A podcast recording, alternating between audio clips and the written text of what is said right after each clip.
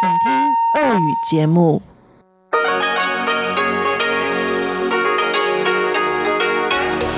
В эфире Международное радио Тайваня. Здравствуйте, дорогие радиослушатели! В эфире Международное радио Тайваня и вас из тайбэйской студии приветствует ведущая Анна Бабкова.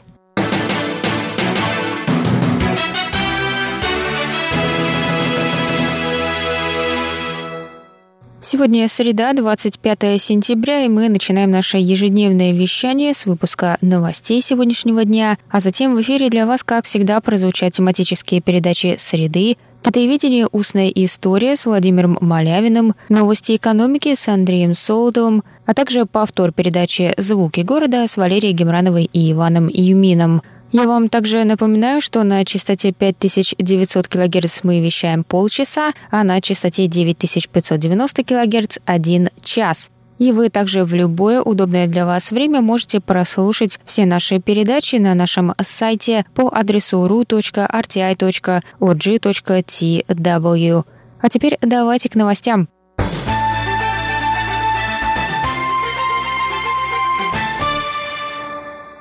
Российская художница Катя Молодцова планирует нарисовать больше тайваньских эндемиков. Об этом она рассказала в специальном интервью для русской службы МРТ в субботу 21 сентября.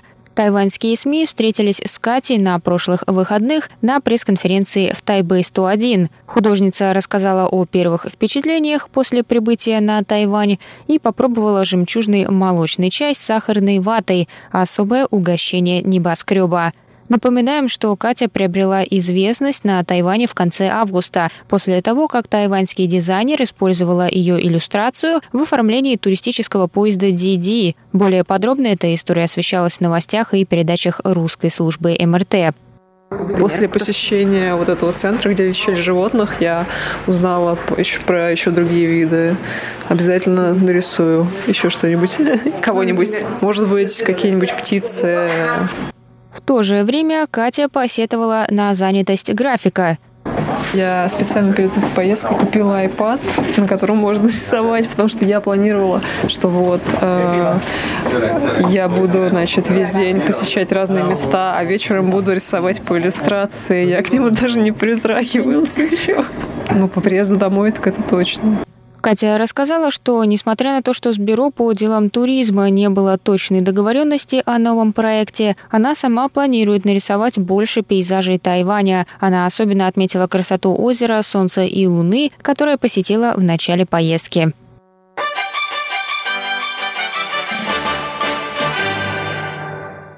Президент Цай Инвэнь встретилась 25 сентября с делегацией экспортно-кредитного агентства Дании и КФ. Агентство занимается финансированием развития офшорной ветроэнергетики.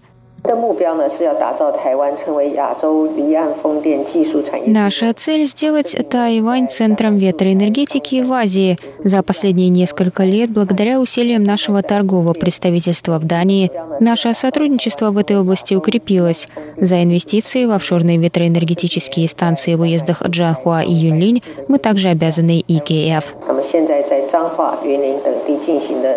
离岸风电投资也都有 EKF 的协助。 сказала президент. Она выразила надежду, что сотрудничество со страной с таким уровнем развития ветроэнергетики поспособствует накоплению опыта и дальнейшему продвижению зеленой энергии на Тайване.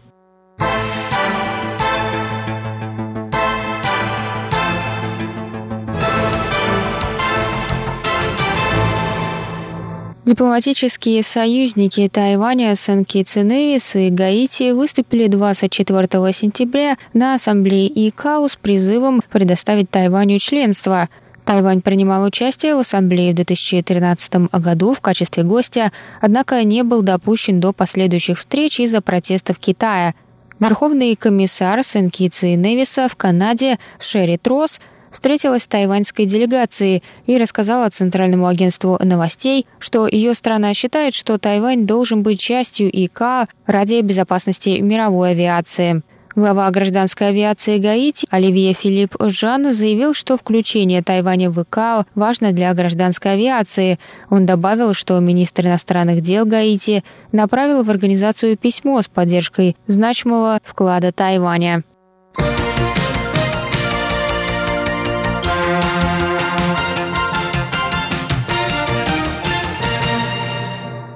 Министерстве обороны Китайской Республики сообщили 25 сентября, что под давлением общественности две однополые пары решили не принимать участие в коллективной военной свадьбе, которая запланирована на 26 октября. В общей свадебной церемонии примут участие военные из трех родов войск. После ухода двух пар из ВМС в церемонии примет участие только одна однополая пара из ВВС. Министр обороны Янь Дефа прокомментировал ситуацию. 呃，海军呃这两队的同婚哈，我们 в ВМС было две однополые пары, которые подали заявку на участие, что не противоречит законам свободного и демократического Тайваня. Закон об однополых союзах был принят в мае. Мы надеемся, что жители Тайваня смогут пожелать им счастья. Мы уважаем их выбор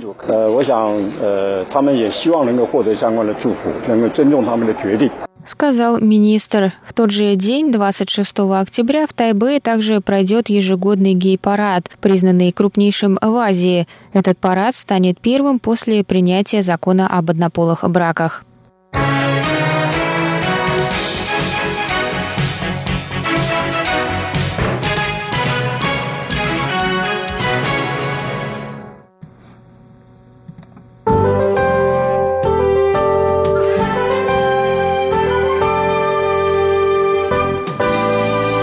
Сейчас прогноз погоды. Сегодня в Тайбэе было до 29 градусов тепла и ясно.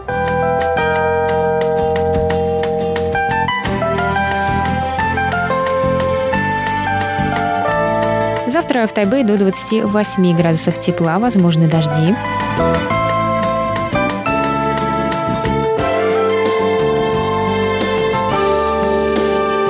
Тайджуне до 31 градуса тепла и также ясно.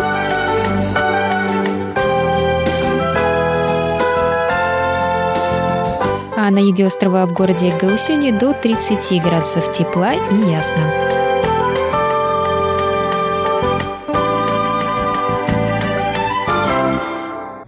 Был выпуск новостей за среду 25 сентября. Для вас его провела и подготовила ведущая русской службы Анна Бабкова. Далее в эфире вас ждут тематические передачи «Среды», а я с вами на этом прощаюсь. До новых встреч! В эфире Международное радио Тайваня.